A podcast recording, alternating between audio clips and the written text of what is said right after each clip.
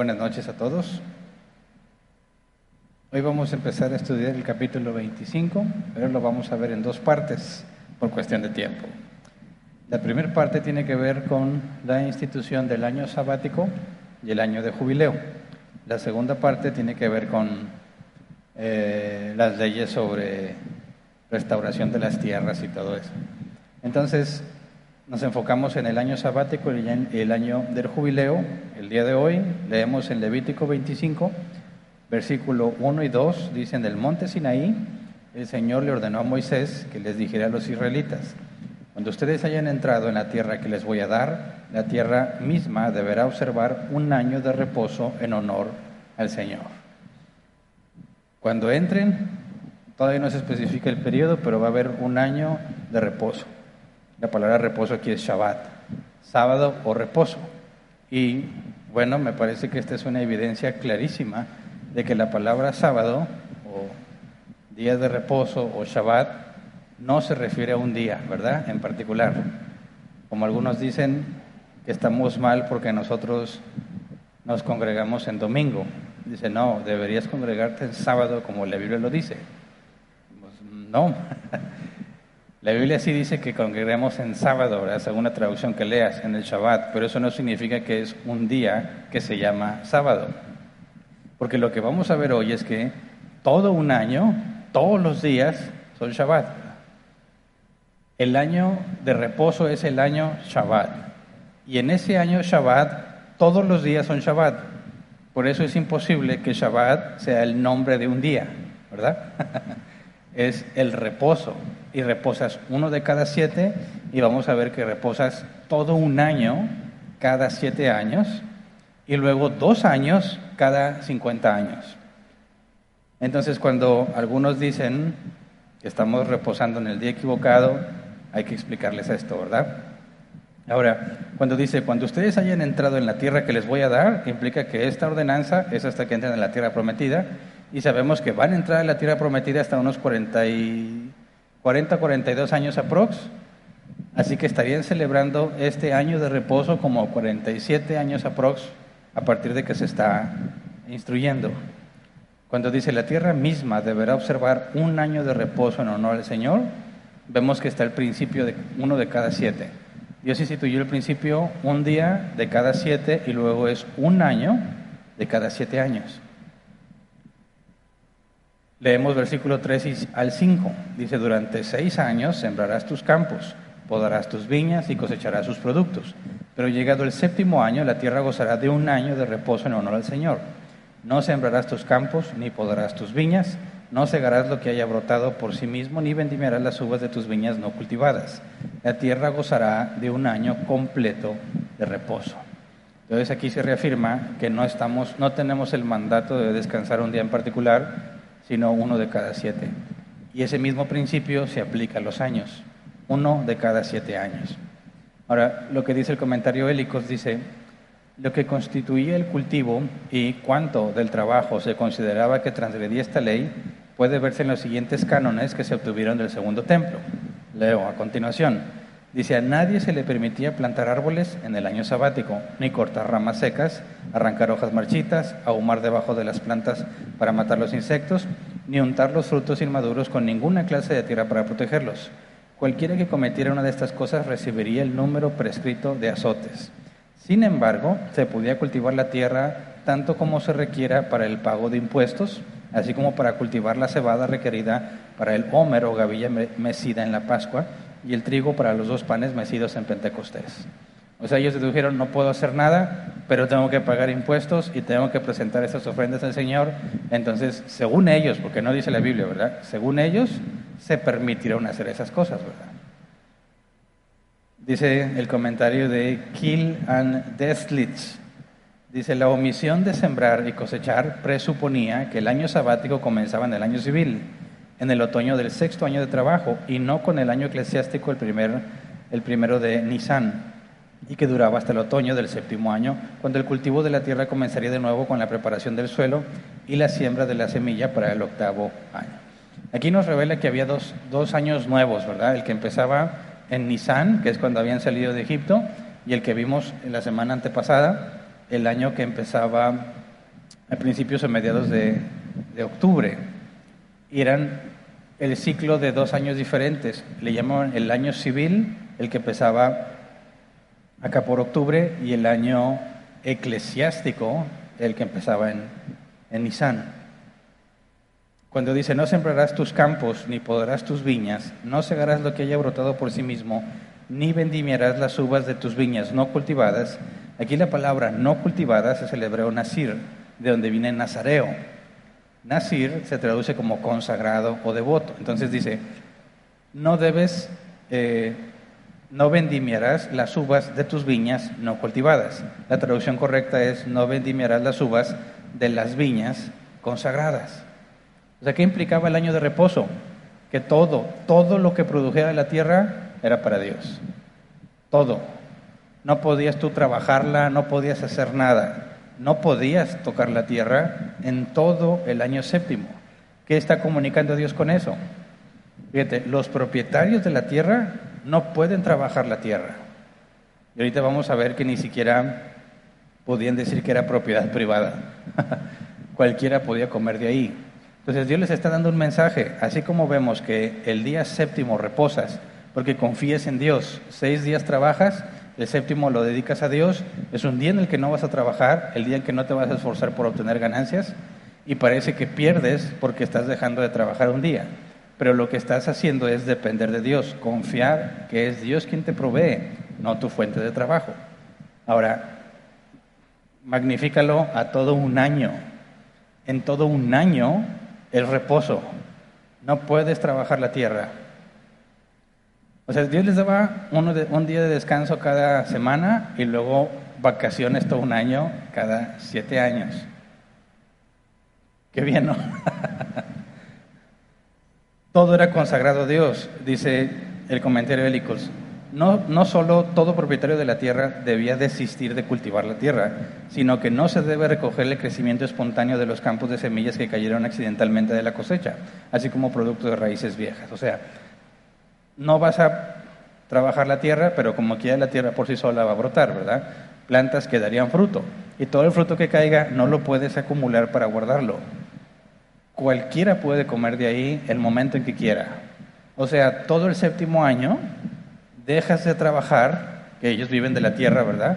Dejas de trabajar y tienes que confiar en Dios completamente. En que lo que brote por sí mismo de la tierra va a ser suficiente para que comas tú y todo el que quiera. O sea, prácticamente estás dependiendo de Dios todo el año, no de tu trabajo. Y esto es muy interesante porque estamos, bueno, con la rutina y con las actividades diarias, nos acostumbramos a la idea de que yo como y tengo para proveer a mi familia porque trabajo, ¿verdad? Y si no trabajo, no tengo para proveer. Y en un sentido general, pues sí, ¿verdad? La Biblia también dice el que no trabaje, que no coma. Pero aquí Dios le está diciendo, vas a hacer un alto. No vas a trabajarla para nada. Vas a comer de lo que salga de ahí. O sea, Dios dice, ese año no trabajas, ese año yo te proveo para lo que necesites. Hasta aquí, porque ahorita vamos a ver que había otra forma en la que Dios iba a proveer para este tiempo. Entonces las personas tenían que resistirse a la idea de acumular lo que está en su terreno para sentirse más seguros. Era un acto de absoluta confianza. Cuando dice, la tierra gozará de un año completo de reposo, dice el comentario Benson, este parece haber sido uno de los propósitos de la institución, que la tierra pudiera quedar en barbecho a fin de reclutar su fuerza. Dije, yo leí barbecho y no sé qué es barbecho, busqué en el diccionario, barbecho dice sistema de cultivo que consiste en dejar de sembrar la tierra periódicamente para que se regenere. Entonces resulta que si te dedicas a sembrar la tierra y nunca le das oportunidad de que descanse, por así decirlo, ya no te genera la misma cantidad ni la misma calidad. Lo que tienes que hacer, y aprendieron, es que tienes que dejar varios ciclos que descanse para que la tierra, entre comillas, recupere su fuerza y pueda seguir dando buena cosecha y de buena calidad. Dice el comentario Benson, según su opinión, que por eso Dios instituyó el año de reposo, para que la tierra pudiese recobrar fuerzas. Pero no creo, yo no creo que sea eso. No creo que, o sea, no dudo que sea parte de, pero no creo que sea el propósito de Dios. Decir, a ver, voy a instituir a todos para que la cosecha recupere sus fuerzas, todos van a dejar de trabajar. Porque si así fuese, no estaría relacionado con el día de reposo, ¿verdad? Y ahorita vamos a ver que el jubileo también tiene el principio de uno de cada siete. Entonces, Levítico 25, 6 al 7 dice, sin embargo, todo lo que la tierra produzca durante ese año sabático podrán comer no solo tú, sino también tu siervo y tu sierva, el jornalero y el residente transitorio entre ustedes. También podrá alimentarse tu ganado y los animales que hay en el país. Todo lo que la tierra produzca ese año será solo para el consumo diario. Si es solo para el consumo diario, no puedes acumular nada. No puedes tomar algo para el día siguiente. Y cualquiera puede entrar a tu terreno a comer lo que ahí hay. Cualquier animal, cualquier persona, sea como dice residente transitorio, alguien que va de paso, podía tomarlo e irse. Pero ahorita vamos a ver que había, ellos mismos instituyeron ciertos límites. Dice el comentario Hélicos, es decir, te serviría de alimento, pero no debes comerciar con él ni almacenarlo. Por lo tanto, durante el segundo templo, el producto del año sabático solo podía usarse para el consumo directo y no se permitía convertirlo primero en otros artículos y luego usarlo. Así, por ejemplo, aunque la madera de ese año podía usarse como leña, era ilegal convertirla en carbón y luego usar el carbón, así obtenido de la madera, para comerciar. Era ilegal, ilegal perdón, convertir vegetales en medicinas o dar alimento humano a los animales. Todos los terrenos, todas las propiedades debían quedar en común y todo hombre tenía derecho a todo en todo lugar. Cada hombre solo podía traer a su casa un poco a la vez de acuerdo a la manera que las cosas son en común. Entonces, para observar el mandamiento de que es para tu alimento y que cualquiera puede entrar, cualquiera que quiera recoger, tiene que llevarse solo lo que le corresponde al día de hoy. Ahora, ¿qué está comunicando Dios con esto? Está diciéndole, tu tierra queda abierta al público en general. No puedes trabajarla, no puedes impedir que alguien entre, incluso los animales pueden andar donde ellos quieran. ¿Qué les está enseñando? Que la tierra no es de ellos. La tierra no es de ellos. La tierra es de Dios. Y como la tierra es de Dios, Él dice, durante ese año cualquiera puede comer lo que sea y no trabaja la tierra. ¿Cuál es el principio que se está enseñando aquí? La mayordomía. ¿Se acuerdan que lo estudiamos? El principio de la mayordomía es nada de lo que tienes es tuyo. Decimos que es tuyo en el sentido que te fue asignado a ti, pero no te pertenece. Todo lo que tenemos es de Dios y nosotros solo lo administramos. Entonces Dios pone las reglas que Él quiera a las cosas que son de Él y como en el caso de los israelitas te dice, esta es la tierra que yo te doy, pero no es tuya, ¿verdad? La pongo bajo tu responsabilidad y estas son las reglas que vas a observar. Y para recordarte cada siete años que la tierra es mía, la tierra deja de tener un dueño y ahora queda abierta al público. Y nadie trabaja mi tierra porque yo lo digo. Así que además de un ejercicio de confiar y depender de Dios, era un recordatorio muy claro de que la tierra no les pertenecía a ellos. Luego, el año del jubileo, Levítico 25, versículo 8 al 9. Dice, siete veces contarás siete años sabáticos, de modo que los siete años sabáticos sumen 49 años. Y el día 10 del mes séptimo, es decir, el día del perdón, harás resonar la trompeta por todo el país. Entonces, el año de reposo era tomado del principio de uno de cada siete días de la semana, ¿verdad? Y luego uno de cada siete años. Y luego se repite el mismo principio, uno de cada siete semanas de años. Sigue estando el mismo principio, ¿verdad? Dice el comentario Pulpit, el toque de trompeta anunciaba la proximidad del jubileo del año siguiente, o sea, al final del año 49 se tocaba la trompeta que marcaba el inicio del año del jubileo. Leamos del versículo 10 al 12. Dice, el año 50 será declarado santo y se proclamará en el país la liberación de todos sus habitantes Será para ustedes un jubileo y cada uno volverá a su heredad familiar y a su propio clan. El año 50 será para ustedes un jubileo. Este año no sembrarán ni cosecharán lo que haya brotado por sí mismo, ni tampoco vendimiarán las viñas no cultivadas. Este año es jubileo y será santo para ustedes. Comerán solamente lo que los campos produzcan por sí mismos. Ahora, si, el año, si es después, al acabar el año 49, tocaban las trompetas. Tocar las trompetas le da el nombre a jubileo. La palabra jubileo en hebreo es Yobel y se traduce como carnero o cuerno de carnero, haciendo referencia al instrumento de viento. Es el comentario Hélicos. La palabra jubileo es literalmente un año proclamado por el sonido del cuerno, ya que la palabra Yobel significa tanto cuerno de carnero como el sonido emitido por él. Pero yo siempre que escuchaba jubileo, yo lo relacionaba con júbilo. ¿Y qué entiendes por júbilo? Pues yo me acuerdo que decían, denme un grito de júbilo. ¿Qué significaba? Uh". No, no, más júbilo. Significa que estabas contento, que estabas feliz. ¿Pero de dónde viene la palabra júbilo? de hacer tocar la trompeta hecha por un cuerno de carnero.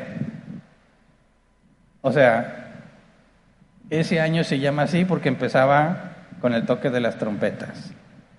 Que después se asocie con que eso denota alegría o no sé qué, pues sí, pero yo siempre relacioné júbilo con alegría y la esencia de esa palabra es tocar un cuerno. Dice el comentario de Elicots, eh,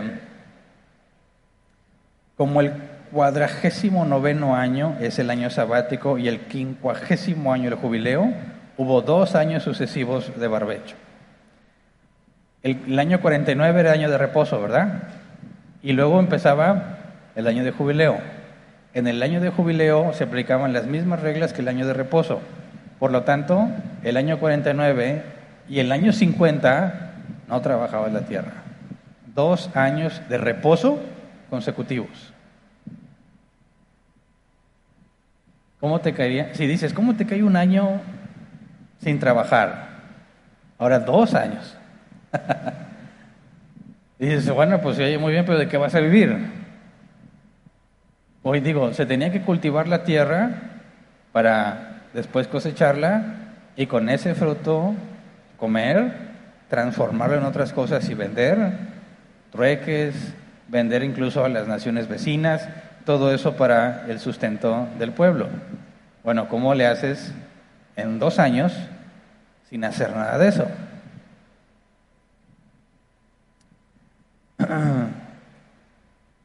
Dice el Levítico 25:13, en el año de jubileo cada uno volverá a su heredad familiar. Aquí nos revela más. No solo es como un año de reposo donde no trabajas, sino que todas las tierras regresan a su dueño original, a quien Dios se las asignó.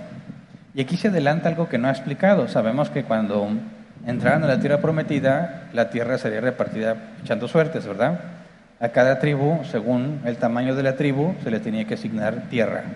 Y eso implicaba que toda esa tribu tenía que repartirse entre ellos la tierra de manera que repartían grandes porciones de tierra al principio, ¿verdad? Y luego los que recibían le empezaban a repartir entre sus hijos, y así entre sus hijos, y así entre sus hijos. Pero cada tribu tenía tierra. Lo que está diciendo aquí es que cada uno volverá a su heredad familiar, implicaba que, como va a mencionar más adelante, todas las transacciones que se hayan hecho de compra y venta de tierra, en el año del jubileo quedaban canceladas y la tierra regresaba al dueño original. Cada tribu recuperaba todo lo que había vendido. Dice el comentario Hélicos, en el año del jubileo todo hombre debe ser restituido a su propiedad de la tierra, ya sea que la haya dispuesto por venta o por regalo. O sea, una cosa es que yo la venda y me beneficio de que le diga a alguien te la regalo. Pero ya sabes que ese te lo regalo es hasta el jubileo. Cuando llegaba el jubileo, me regresa a la tierra. Oye, pero me la regalaste. Sí, pero ¿la tierra de quién es? La tierra es de Dios. No la puedes regalar. Tú dices, bueno, la voy a regalar. Y Dios te dice, sí, haz como que la regalas, pero en el año del jubileo se regresa a como yo dije que debe de estar. Otra instrucción clarísima de que la tierra no es de ellos, es de Dios y hace con la tierra lo que le plazca. Y tienes que obedecer. Levítico 25, 14 al 17. Dice, si entre ustedes se realicen transacciones de compra-venta, no se exploten los unos a los otros. Tú comprarás de tu prójimo a un precio proporcional el número de años que falten para el próximo jubileo, y él te venderá a un precio proporcional el número de años que queden por cosechar. Si aún faltan muchos años para el jubileo, aumentarás el precio en la misma proporción, pero si faltan pocos, rebajarás el precio proporcionalmente, por lo que se, porque lo que se está vendiendo es solo el número de cosechas. No se explotarán los unos a los otros, sino que temerán a su Dios. Yo soy el Señor su Dios. Entonces, yo quiero vender la tierra, sabemos que está la, la ley del año del jubileo, su precio depende de cuánto falte para llegar al jubileo. Falta mucho, la tierra es muy cara. Falta poquito, es muy barata. O sea, nadie podía pasarse de listo diciendo, ¿cómo ves? Te vendo mi tierra y falta un año para el jubileo, ¿verdad? Y no, me vendes la tierra y falta un año, pues va a estar bien barata. Y luego lo que aclara es que no se vende la tierra, se venden las cosechas. O sea, es una especie de arrendamiento, ¿verdad? No es compra-venta, es decir, mira, esta tierra es mía y Dios me la va a regresar cada 50 años, pero yo necesito el dinero. Así que te la voy a prestar para que todo lo que tú trabajes de esa tierra te lo quedes, pero a mí me das un precio ahorita. Y el precio de esta tierra es según las cantidades de cosechas que vas a poder sacarle hasta que me la tengas que regresar, ¿verdad? Y dices, ah, bueno, entonces de eso dependía cómo se hacían esas transacciones en base al año del jubileo, pero además de que comunica que la tierra no puede ser pasada a alguien que Dios no estableció, sino que tiene que quedar en la tribu como corresponde, además hay otro propósito, cuando dice, si realizan, versículo 14, si entre ustedes se realizan transacciones de compra-venta, no se exploten los unos a los otros. ¿Cómo? ¿Cómo que no se exploten? Sí, porque imagínate que uno cae en una situación crítica, necesita el dinero, entonces vende la tierra, ¿verdad? Para poder salvar lo que tenga que salvar, si es algo que le van a quitar, o para su sustento. Entonces, eso provoca que los que tienen para comprar aprovechan que los otros están en una crisis económica para quitarle su propiedad, de manera que se empiezan a enriquecer y a llenarse de tierras, ¿verdad? Y Dios dice, no, si tú le vas a comprar a tu prójimo esa tierra, tú nada más tienes las cosechas, no te puedes quedar con esa tierra, no puedes hacerte de más tierras. ¿Se entiende? No puede haber un hombre que después se quedara como José el soñador en Egipto, que le fue comprando las tierras a todos los egipcios cuando había escasez y se quedó enriquecido, no él, sino Faraón, a quien le servía él, ¿verdad? y Faraón terminó siendo el que tenía toda la tierra de Egipto, porque Josué, por medio de lo que Dios le reveló, aprovisionó en los años de abundancia para poder tener que comer en los años de escasez. Y cuando al pueblo se le acabó el dinero para comprar el grano, José le dijo, pues ven, José, eh, José, José el soñador les dijo, véndanme las tierras. Y órale, vendieron sus tierras y les dio alimento. Y luego ya no tenemos tierras, dijo, véndanse ustedes. Y todos fueron esclavos de Faraón para que tuvieran el sustento. Y todos estaban agradecidos. ¿Por qué? Porque si no fuera por eso, morirían de hambre. De manera que Faraón se hizo dueño de todo. Bueno, entre los israelitas nadie podría hacer eso. Nadie podría empezar a acumular tierras y hacerse, digamos, millonario. sí podías prosperar trabajando tu tierra, pero no podías aprovecharte de la situación de los demás para hacerte de sus tierras, de manera que ya es irreversible. Ya lo vendieron, supieron su, necesidad o saciaron su hambre, pero luego ¿qué vas a hacer si ya no tienes tierra? ¿Qué es lo que produce eso? Pobres que no pueden regresar al estado al que tenían. Fíjate la sabiduría de Dios. Si tú pensaras, ¿cómo le haces para que un pobre deje de ser pobre? ¿Qué propondrías? Dicen algunos, quítale el dinero a los ricos y repárteselo a todos los pobres. ¿Con qué tal funcionaría eso? Supongamos así, no sé, le quitamos el dinero a quién? ¿Quién te gusta? Que tenga mucho. De México, ¿verdad? Dicen Elon Musk, no, no, me, a los mexicanos a mí que de México. No sé, Carlos Slim, uno de los más ricos, ¿no? Se supone. Ok, Vamos a quitarle el dinero a Carlos Slim y nos lo repartimos. ¿Y a cuánto nos toca? ¿Cuánto te gusta? Supongamos así, unos 10 mil pesos cada uno. 10 mil pesos por persona, vámonos. Ahora, ¿eso va a acabar con la pobreza? ¿No? ¿Qué vas a hacer cuando recibas tus 10 mil pesos? Uy, ahora sí, el iPhone. Digo, no te completes el más nuevo, ¿eh? va a decir, oye, salió el iPhone, ¿qué? 13. Qué bueno, porque ya va a bajar de precio el 12, por lo tanto el 11, yo tengo el 10 y me voy a poder comprar el 11. Lo vas escalando, ¿verdad? ¿Qué va a hacer la gente pobre cuando reciba el dinero? Se lo va a gastar. Y ese que lo invierte en comida o en lo que quieres, pero se lo va a gastar y va a quedar igualmente pobre. Y el que era rico, ya no es rico. Y a todos los que le repartiste el dinero, no se lo dan otra vez a la misma persona, ¿verdad? Sino que lo repartiste. Algunos van a quedar, van a recibir parte de ese dinero y los pobres que lo gastaron van a seguir siendo pobres. ¿Cómo le haces para que el pobre deje de ser pobre? Con trabajo. ¿Verdad? No dándole dinero, trabajo. Porque si tiene un medio por el cual puede trabajar, puede ser autosuficiente, ¿verdad? Y entonces deja de ser pobre, porque tiene un medio para poder obtener el sustento. Entonces, ¿qué hace Dios cuando dice las tierras deben regresar a su dueño? Porque alguien se empobrece y se ve la necesidad de vender la tierra. ¿Cómo se asegura Dios de que ese pobre al año de jubileo deje de ser pobre? Regresándole la tierra que era de él, de manera que la pueda trabajar. Entonces, todos los que vendieron por pobres, en el año del jubileo, regresaban es un borrón y cuenta nueva.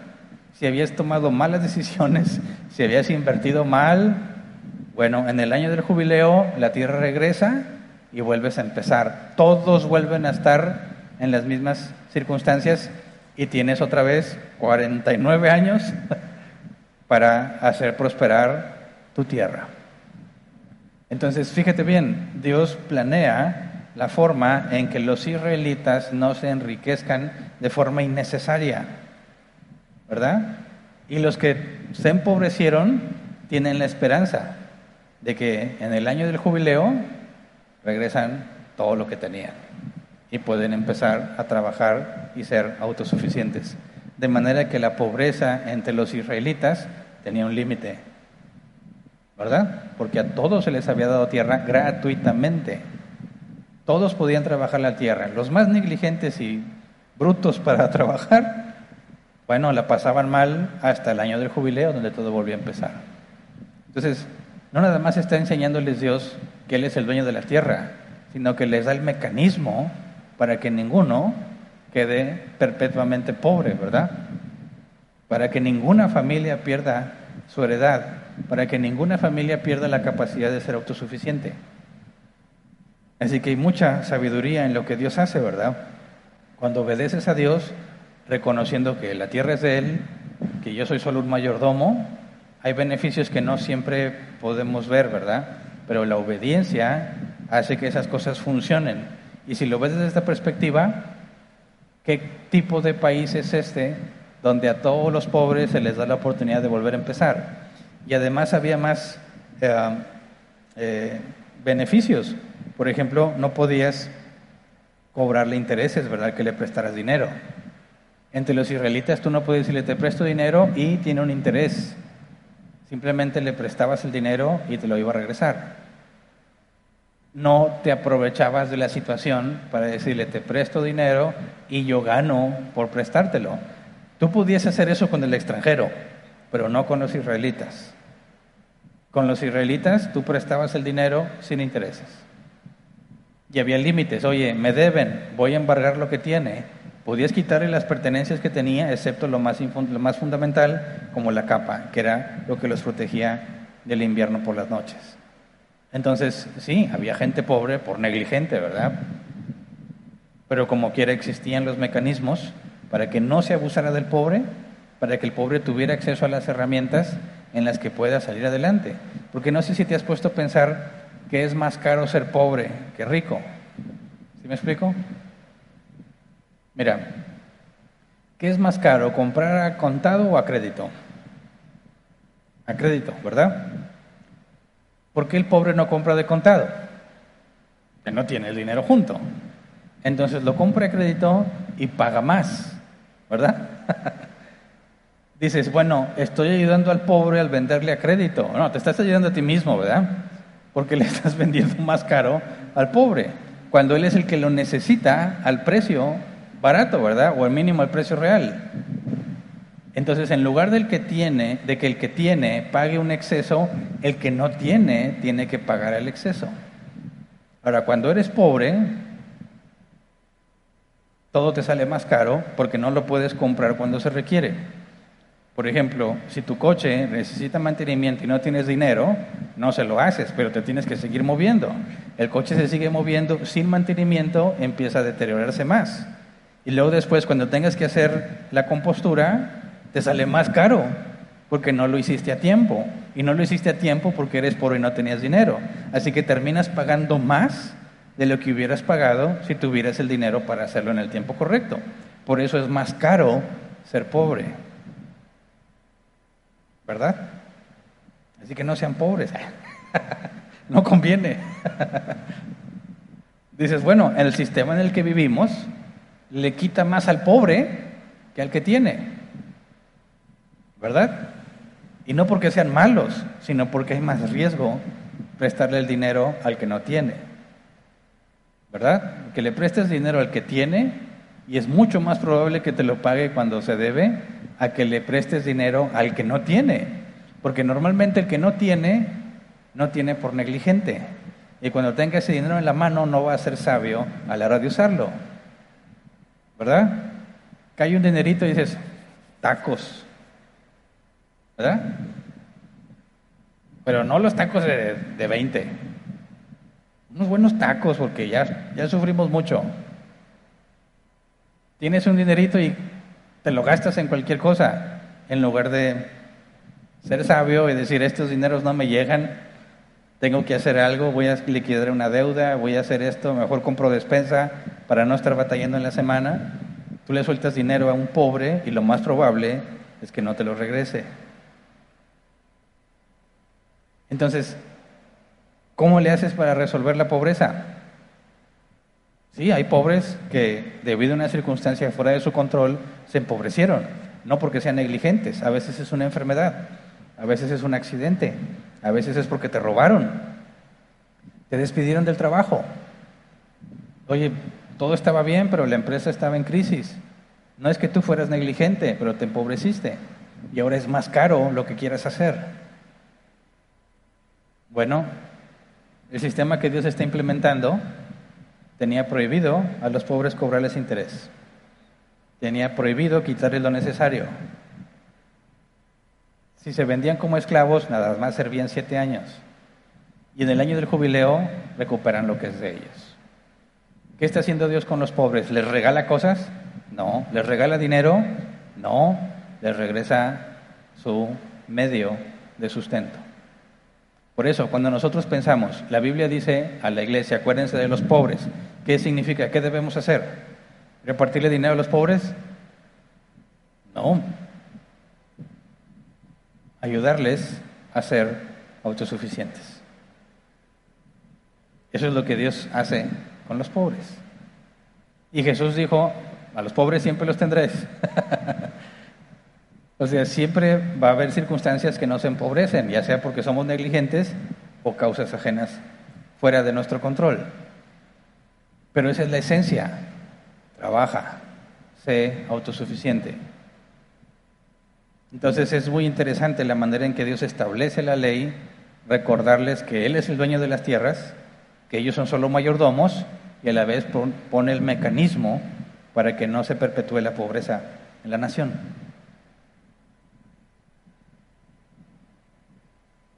Ahora, tal vez algunos se esté preguntando todavía, ¿verdad? Si durante el año séptimo no puedo trabajar la tierra, ¿de qué voy a vivir? Sobre todo en el año 49, que es reposo, y que sigue el 50, que también es reposo. ¿De qué vas a vivir dos años esperando que la tierra dé fruto por sí sola y cualquiera puede venir a comer? Dios responde, Levítico 25, versículo 18 al 22. Dice, pongan en práctica mis estatutos y observen mis preceptos y habitarán seguros en la tierra. La tierra dará su fruto y comerán hasta saciarse y allí vivirán seguros. Si acaso se preguntan, ¿qué comeremos en el año séptimo si no plantamos ni cosechamos nuestros productos? Déjenme decirles que en el sexto año les enviaré una bendición tan grande que la tierra producirá como para tres años.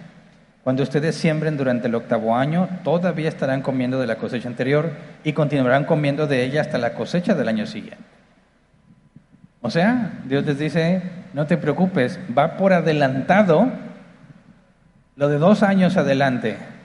El año que la cultivaste, que es el sexto, te va a rendir para el séptimo y para el octavo.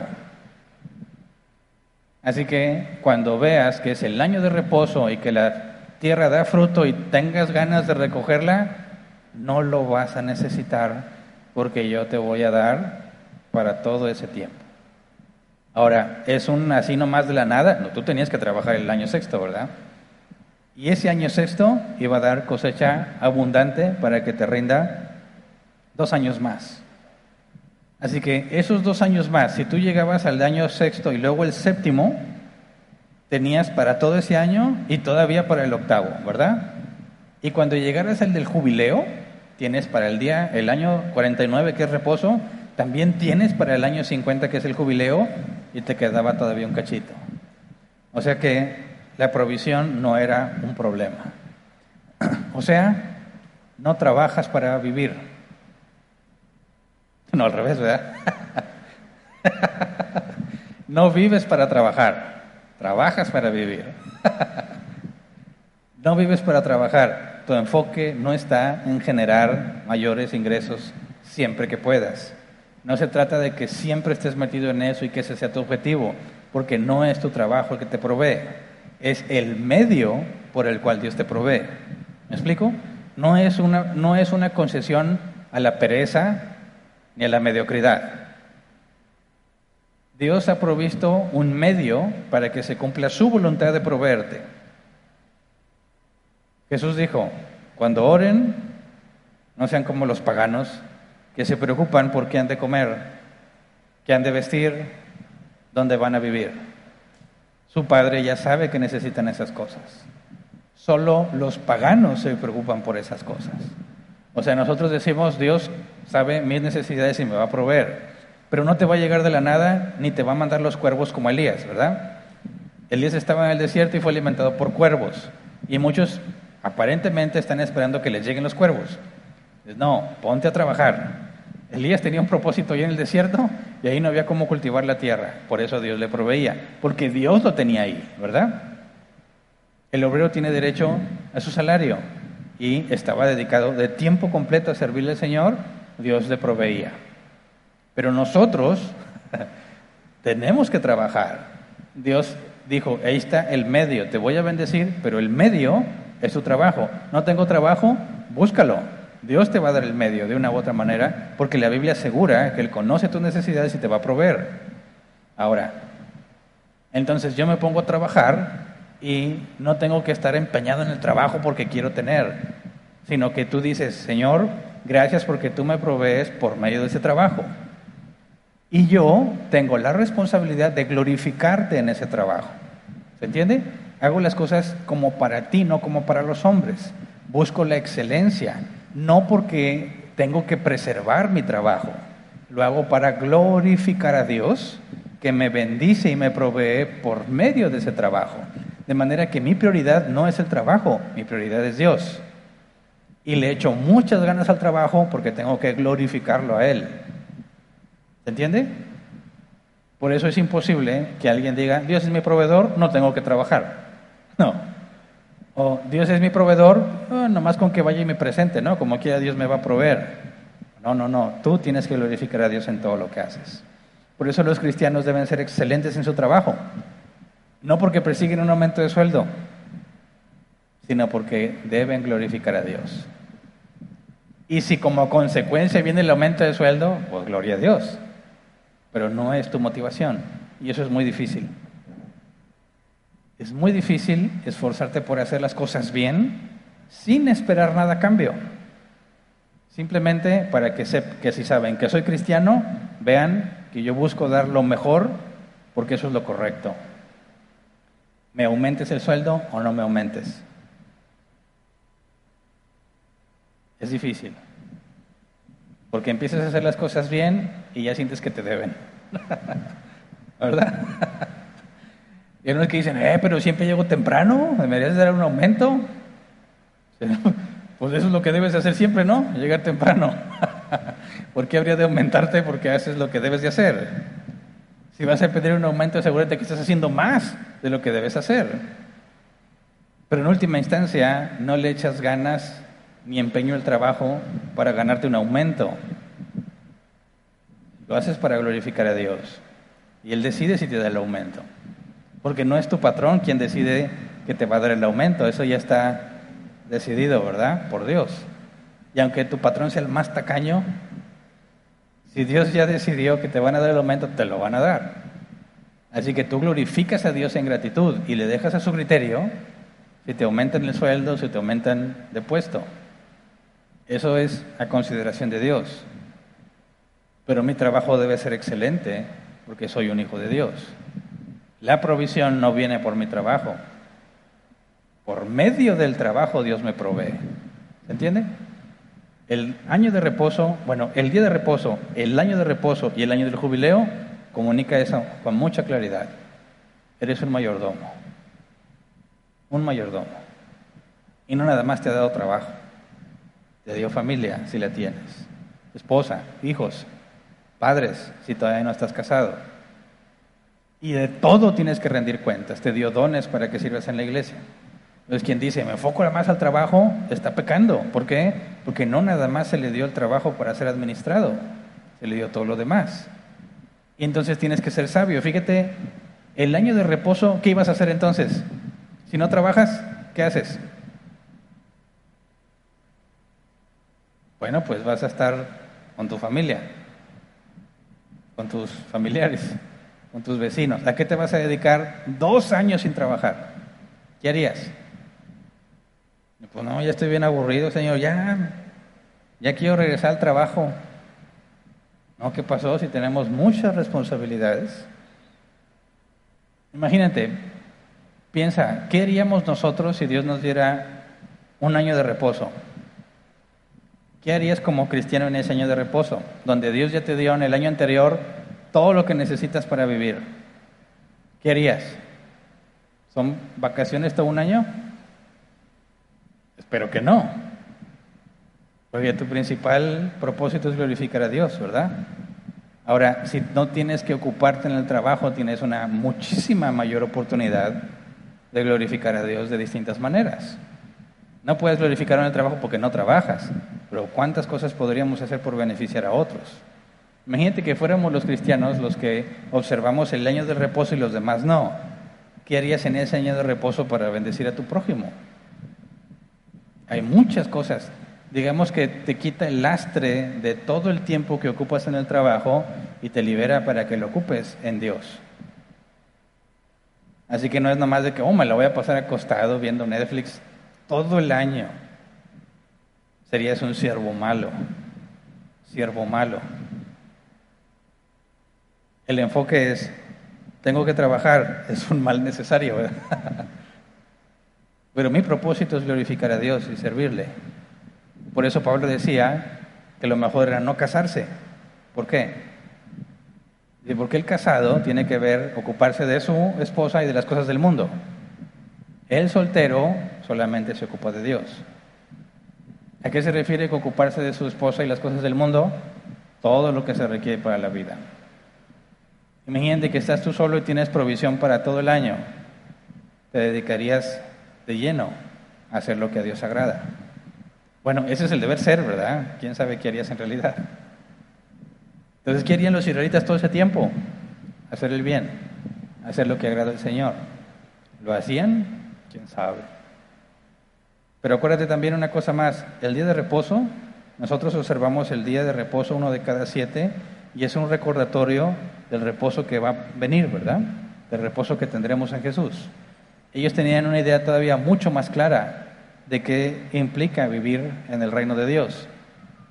Porque en el reino de Dios sería como el día de reposo, como el año de reposo, como el año de reposo más el jubileo.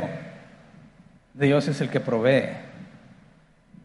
Tú vives al día, sin preocuparte por lo que va a pasar mañana, porque Dios es tu proveedor. Entonces, ¿qué vas a hacer toda la eternidad? Servirle a Él. No a todos nos dio los mismos dones. Tendríamos que servirnos unos a otros sin la carga de trabajar para proveerte. El trabajo sería servir a Dios.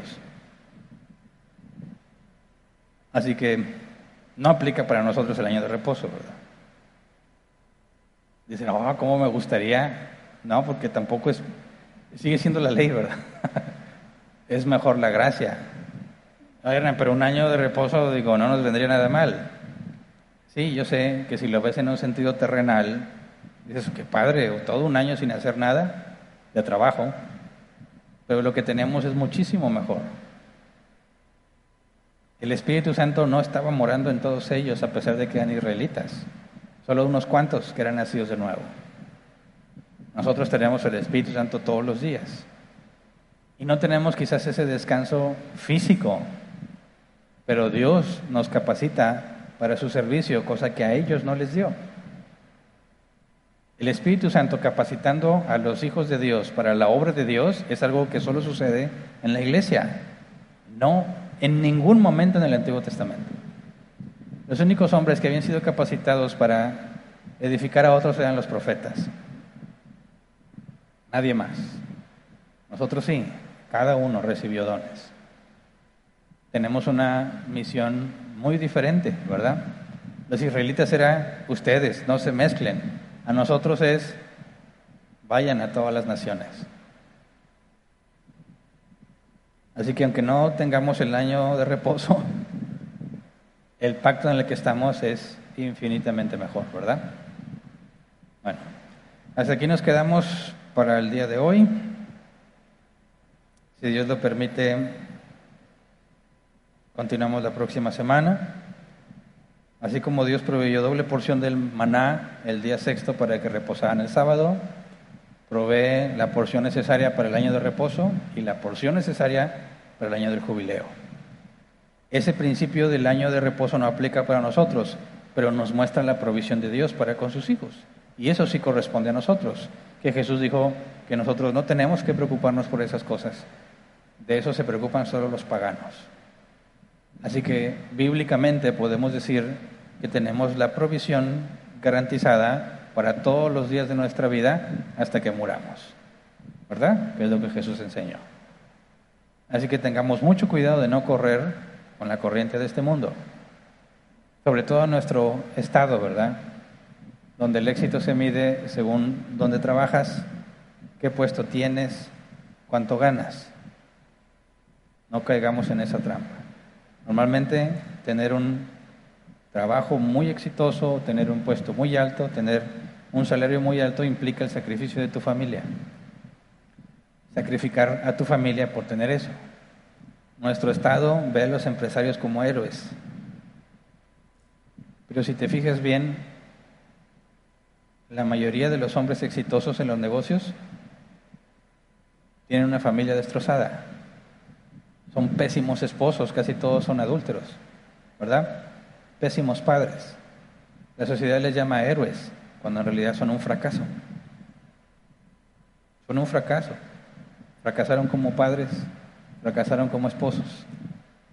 ¿Tienen dinero? Sí, pero es lo único que tienen. No caigamos en esa trampa. Es mucho más valioso, mucho más valioso, como dice Proverbios, comer legumbres en casa de paz que manjares, ¿verdad? Con los problemas que tiene el rico. Así que seamos luz en las tinieblas. Le echamos muchas ganas al trabajo porque tenemos la responsabilidad de glorificar a Dios. Pero no nos entregamos al trabajo, nos entregamos a Dios. Trabajamos porque tenemos que hacerlo. Nuestros valores lo que es más valioso para nosotros tiene que reflejar la prioridad bíblica. Dios y yo, mi cónyuge, mis hijos, luego el trabajo. Si no hacemos eso, alguien paga el precio. Si yo me enfoco en ser el mejor empresario, voy a pagar de alguna manera. Voy a tener que quitarle tiempo a muchas otras cosas. A mi esposa, a mis hijos, al servicio a Dios. Y me vuelvo un necio, como la parábola que Jesús enseñó del hombre que dijo, me he enriquecido, mis graneros están llenos, ya sé, voy a hacer graneros más grandes. O necio, no sabes que han venido a pedir tu alma. Y todo lo que acumulaste, ¿de quién va a ser? Por eso el principio de la mayordomía es algo que no debemos olvidar. Somos mayordomos de todo lo que se nos dio, no nada más del trabajo. Y si soy mayordomo de todo, tengo que encontrar límites, un balance en darle a cada quien el tiempo que requiere, ¿verdad? De que vamos a ponernos de pie y vamos a orar.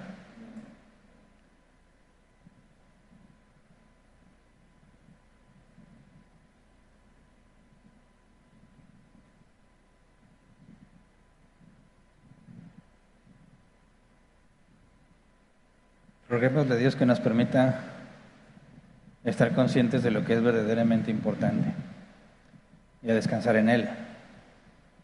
Confiar en que Él tiene control de todas las cosas y que no tenemos por qué correr con el mundo buscando lo mismo que el mundo busca.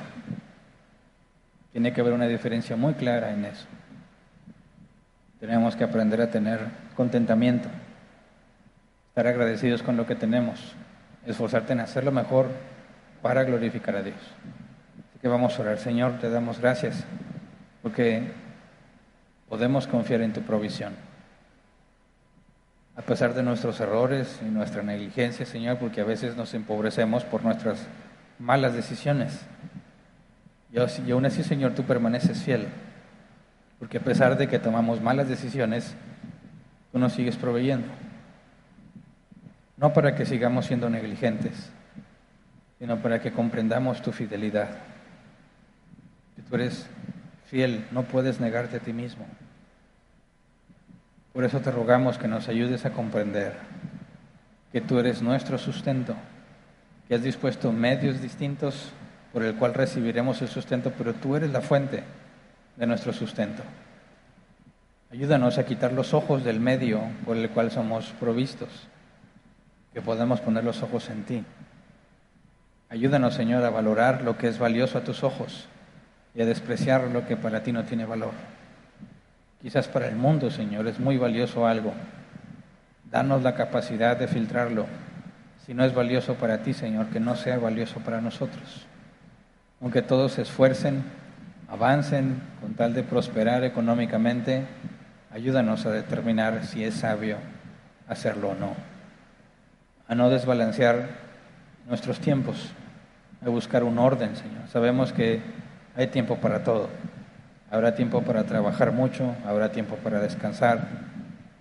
Danos la sabiduría para saber cuándo establecer los límites que necesitamos para mantenernos en un buen camino delante de ti. Ayúdanos, Padre, a no vernos unos a otros según nuestras pertenencias, según nuestra capacidad económica o nuestro poder adquisitivo. Ayúdenos a vernos, Señor, como iguales, porque el dinero no nos da mayor valor ni menor valor.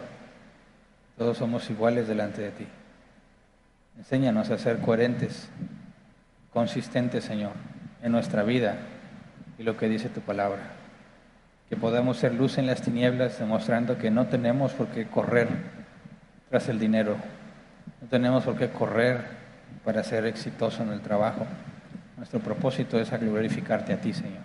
Y por eso debemos dar lo mejor, hacer las cosas de la mejor manera posible según nuestra capacidad para que tu nombre sea glorificado. Si tú quieres, Señor, aumentanos el sueldo. Si tú quieres, danos un mejor trabajo. Danos la sabiduría para administrarnos correctamente. Confiar y depender de ti, Señor. Confiando en que tú eres fiel, que nosotros, Señor, dependemos de ti.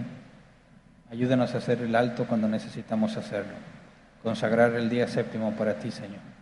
Recordar el reposo, Señor, el día que venimos a dedicarlo a ti, es una prueba, una probada de lo que vendrá cuando estaremos delante de ti por la eternidad. Enséñenos, Padre, a añorar tu venida sin dejar de administrar lo que tenemos. Le damos gracias de antemano, Señor, por tu provisión y por tu misericordia. En el nombre de Jesús. Amén. Pueden sentarse. Pasemos a la sección de preguntas.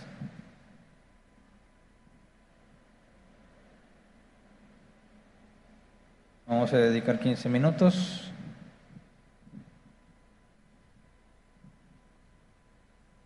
Si es que las hay. Hay una pregunta nada más, ¿verdad?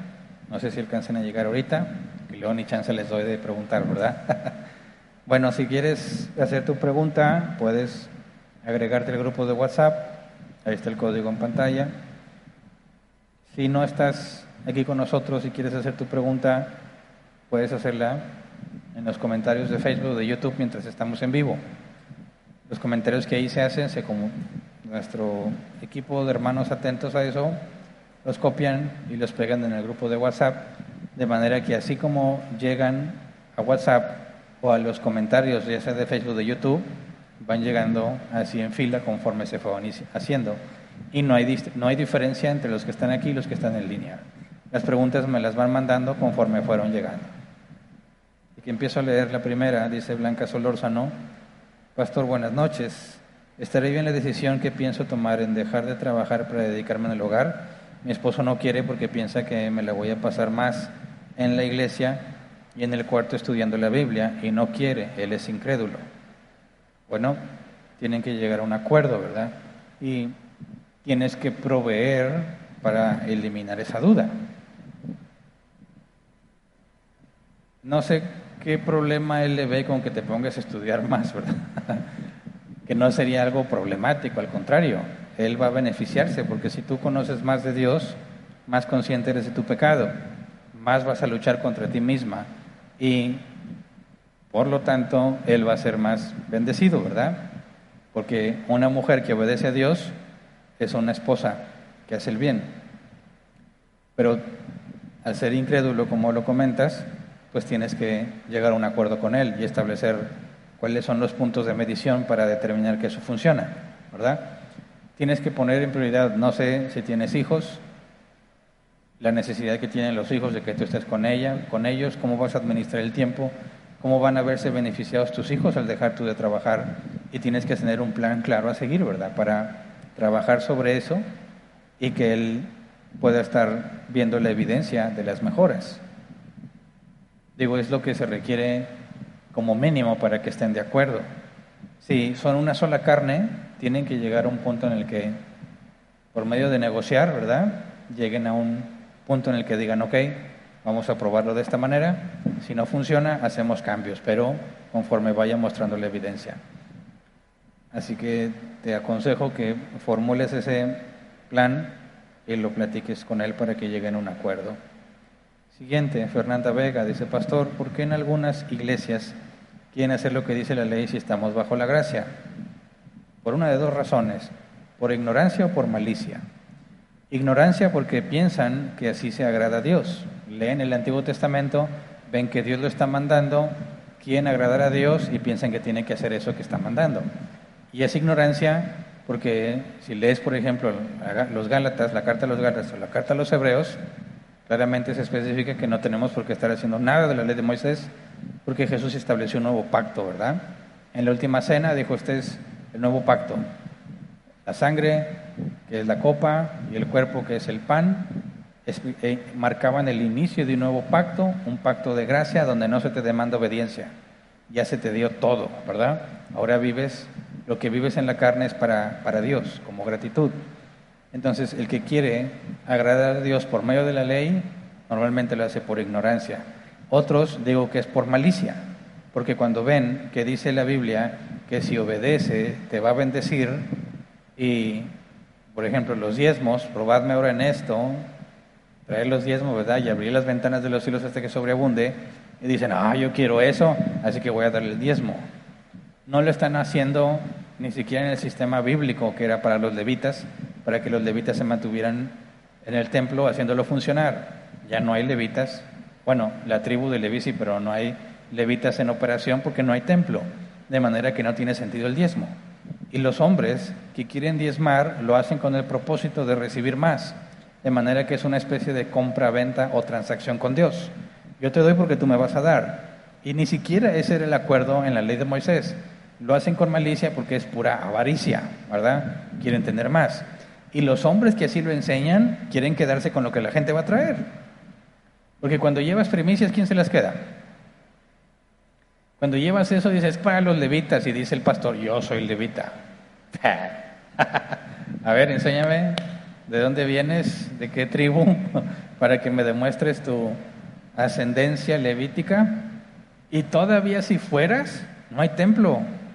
No tienes nada que estar pidiéndole dinero a la gente de diezmos ni de primicias, porque eso era para los levitas, porque se dedicaban de lleno a servir al templo.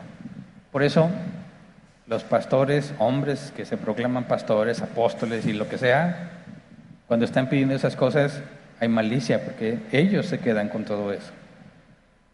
Hay malicia en el que lo da porque por avaricia quiere tener más. Eso es muy común, pero hay muchas personas que lo hacen por ignorancia tratando de agradar a Dios. Pero es clara la escritura, si tú tratas de agradar a Dios por medio de la ley, has despreciado la gracia. Pisoteas la sangre de Cristo cuando le dices, yo no quiero tu gracia, yo quiero la ley. A mí dame según me porto. Es lo más absurdo que puedes decir porque eres un pecador. A los israelitas no les funcionó, tampoco te va a funcionar a ti, ¿verdad? Siguiente, Raquel Romero dice, hola Pastor Hernán, ¿por qué debemos guardar el día de reposo si no estamos bajo la ley? Es que no guardamos el día de reposo según la ley. No tenemos prohibido el hacer trabajo ni nada de eso. El día de reposo, si te fijas, lo establece Dios basado en lo que Él hizo en la creación, ¿verdad? El séptimo día reposó. Es previo a la ley de Moisés. A los israelitas se les instituye por ley, ¿verdad? Porque querían ser el pueblo de Dios. Bueno, tienes que imitar a Dios en lo que hizo en la creación. Seis días crea el universo, el séptimo reposa es el día no que descansa porque Dios no se cansa, es el día en el que toma control Dios de todo lo que creó, ¿verdad? Él se establece como rey. Nosotros imitamos a Dios de una manera imperfecta al decir, Señor, separamos un día para ti, ese es el día en que venimos a estar contigo. Es previo a la ley de Moisés, el, el principio de uno de cada siete que Dios observó, se manda en la ley de Moisés, pero luego vemos nosotros en el Nuevo Testamento que cada primer día de la semana la iglesia se reunía. Y cada día, cada primer día de la semana refleja el principio de uno de cada siete. Por esa razón, seguimos observando el principio, no como la ley de Moisés, no bajo pena de muerte, no bajo eh, un contrato de obediencia de que si obedezco Dios me va a bendecir. No, lo hacemos porque lo necesitamos, necesitamos hacer ese alto, necesitamos recordarnos a nosotros mismos que no eh, vivimos para trabajar, que es Dios nuestro proveedor y hacer ese alto es un tiempo que dedicamos a venir a congregarnos, es un día en el que no hacemos lo que normalmente hacemos y hacemos lo que a Dios le agrada en ese día. Así que es por eso que observamos el día de reposo y no tiene nada que ver con la ley de Moisés. Siguiente, Gustavo Carrillo. Buenas tardes, pastor. Dios le bendiga a usted y a su familia. Gracias. ¿Qué es un levita? Un descendiente de Leví, hijo, uno de los hijos de Jacob. Los levitas, por lo que hicieron cuando el pueblo adoró el becerro de oro, que fueron obedientes al aplicar la pena de muerte contra todos los que se rebelaron, Dios los dice que los consagra, los separa para él. De ahí viene el sacerdocio, ¿verdad? Según Aarón, que es levita, y a toda la tribu de los levitas los separa del resto de las tribus para que se dediquen a mantener en funcionamiento el templo, que son los sacerdotes. ¿verdad? Entonces, eh, un levita es un descendiente de Leví con un propósito específico de servirle al Señor en el tabernáculo, después en el templo. Sin templo y sin tabernáculo ya no puede ejercer esa función y es levita solamente en el sentido que desciende de Leví. Siguiente, Fernanda Vega, pastor, es bíblico orar por las ofrendas y por los diezmos, porque en la iglesia donde me congrego lo hacen. Pues tú puedes orar por lo que quieras si oras en términos bíblicos, ¿verdad? Orar es intercambiar deseos, es hablar con Dios. La palabra orar en griego literalmente es intercambiar deseos. Entonces, cuando yo oro para pedirle algo a Dios, no es que estoy insistiendo en que me dé lo que yo quiero, sino que le expreso a Dios lo que yo quiero, pero que no, no le pido que me cumpla lo que yo quiero, sino lo que Él quiere. Dicen algunos, entonces, ¿para qué se lo pides? Porque yo soy honesto con Dios, ¿verdad? Como Jesús dijo, Padre, si es posible, que pase de mí esta copa, mas no sea mi voluntad sino la tuya. Yo no pretendo esconderle a Dios lo que deseo, expreso a Dios mis deseos, pero le ruego que no me los conceda si no es su voluntad. De esta manera yo tengo una relación de confianza con Jesús, con Dios, en lugar de esconderme y estar pensando, sí, gracias Dios por lo que me das, pero en realidad yo quiero otra cosa, en lugar de tratar de ocultar mis deseos a Dios, que a veces son contrarios a lo que Dios me está mostrando como evidencia. Por ejemplo, puedes estar muy enfermo y quieres sanar, ¿verdad? Y debes estar como quiera agradecido aunque estás enfermo. Y estás tomando medicamentos y como quiera no sanas.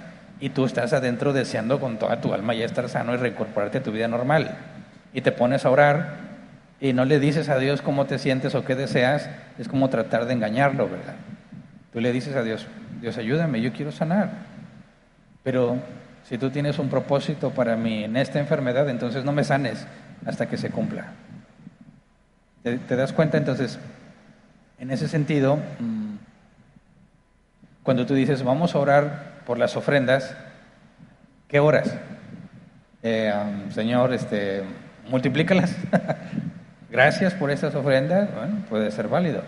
Dices que por los diezmos, bueno, espero que no sean los diezmos según eh, la ley de Moisés, porque entonces estarías haciendo lo opuesto a agradar a Dios. Estarías pisoteando la gracia al tratar de agradarle a Dios por medio de la ley, cosa que es imposible. Si tú te refieres a los diezmos como el acuerdo de dar una décima parte de lo que tienes, ya sea que Dios te bendiga o no, es un acto voluntario, no hay ningún problema. Pero si pretenden aplicar lo que la ley demanda de los diezmos, entonces es imposible agradar a Dios tratando de cumplir la ley. En ese caso deberían orar, pero para pedirle perdón. Blanca Solórzano dice, para explicarles a los que dicen que se debe de guardar el sábado, ¿cómo puedo mostrarles que ya no es más así? Si te refieres al sábado, al día sábado, bueno, eso es lo que estaba explicando.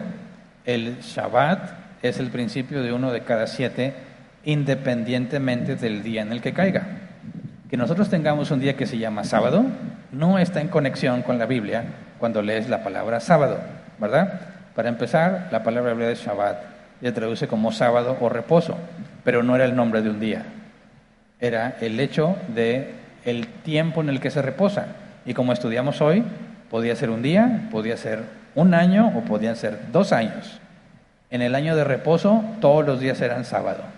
Eso demuestra que no es un día en particular, sino uno de cada siete, ya sea uno de cada siete días, uno de cada siete años, uno de cada grupo de siete años. Pero de que debe haber un día de reposo, un día en el que haces alto y lo consagras a Dios, lo vemos en la iglesia primitiva y por eso lo seguimos obedeciendo. Eh, siguiente. Linda Luna. Buenas noches, pastor. Actualmente podemos saber si no hay tribus de Israel. Pues sí, se supone que sí. Después de la del exilio de Babilonia, viene, narra la Biblia que no se recuperaron todos los registros, se recuperaron algunos, y los que pudieron demostrar que estaban en el registro de las tribus eran aceptados, los que no quedaron descartados. Y se supone que esos registros, no sé si íntegramente, pero se han mantenido hasta nuestros tiempos, ¿verdad? Después, con lo que sucedió, por ejemplo, cuando hubo judíos que huyendo de la persecución vinieron a México, los judíos sefardíes, si no me equivoco, de los cuales se supone que son de los primeros que llegaron a nuestro estado, fue establecido, los primeros moradores de nuestro estado eran judíos sefardíes. Si tú desciendes de uno de ellos, tengo entendido que hubo un lapso de tiempo, que ya pasó, donde si tú podías demostrar que venías de un judío sefardí, te daban la nacionalidad judía. De manera que siguen manteniendo una especie de registro, ¿verdad? Pero no tengo detalle de hasta qué punto. Pero si tú lees la escritura hasta Apocalipsis, las tribus de Israel todavía están ahí, ¿verdad? De manera que es Dios quien ha guardado un remanente de cada tribu. Siguiente, Maya La Rosa. Pastor, buenas noches. Unas hermanas que vienen de otra iglesia me dijo que le habían dicho que ella proviene de los levitas, que había hecho, que había hecho averiguaciones. ¿Eso es cierto? Pues tendrá que mostrarte todos los papeles que sí lo indiquen. Y si te dice que sí, bueno, puede decir, vengo de los levitas, pero ya no es levita, con todo el cruce que se hizo, ya no aplica como levita, porque tenías que ser de padre y madre levita. Y luego creo que después se modificó, tenías que ser solamente de madre. La, mamá del, del, hombre o la mujer indicaba a qué tribu pertenecías. Eh, y se asumía que se mantenía, ¿verdad?, íntegramente, que eras hijo de una mamá que a su vez era mamá y a su vez era mamá que te mantiene la línea. Si eso ya se rompió y resulta que tu tatra, tatra, tatra abuelo si era, eso no significa que tú eres, ¿verdad? Porque ya con todas las mezcolanzas que se hicieron, ya no aplicas. Siguiente, otra vez Gustavo Carrillo dice, otra pregunta, pastor. Vemos que hay pastores que piensan aplicar el Evangelio social sobre darle al pobre el dinero del rico o que no haya presión hacia los pobres. ¿Cómo podemos refutar eso de acuerdo a la luz de toda la escritura? Bueno, un buen ejemplo es ver lo del año del jubileo, cómo Dios lo establece.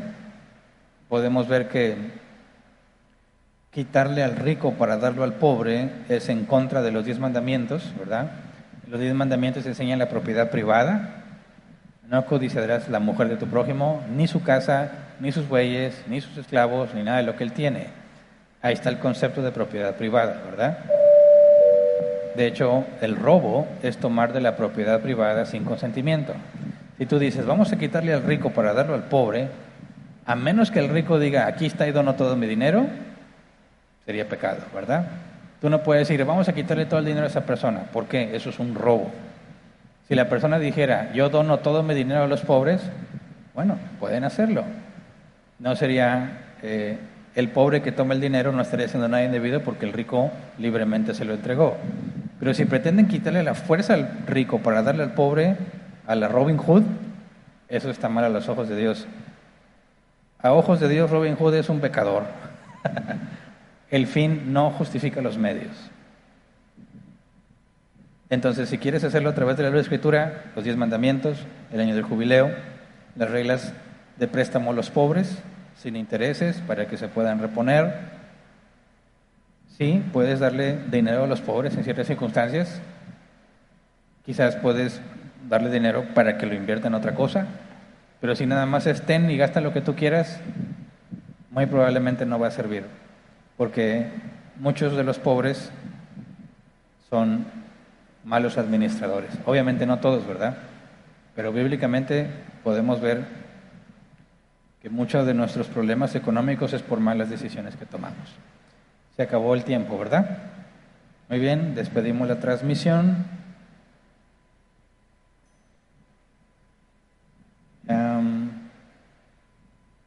si no hay avisos que se tengan que transmitir en línea, bueno. Ok, entonces despedimos la transmisión. Si Dios quiere, nos vemos el próximo domingo para seguir estudiando el tema de la Trinidad. Buenas noches.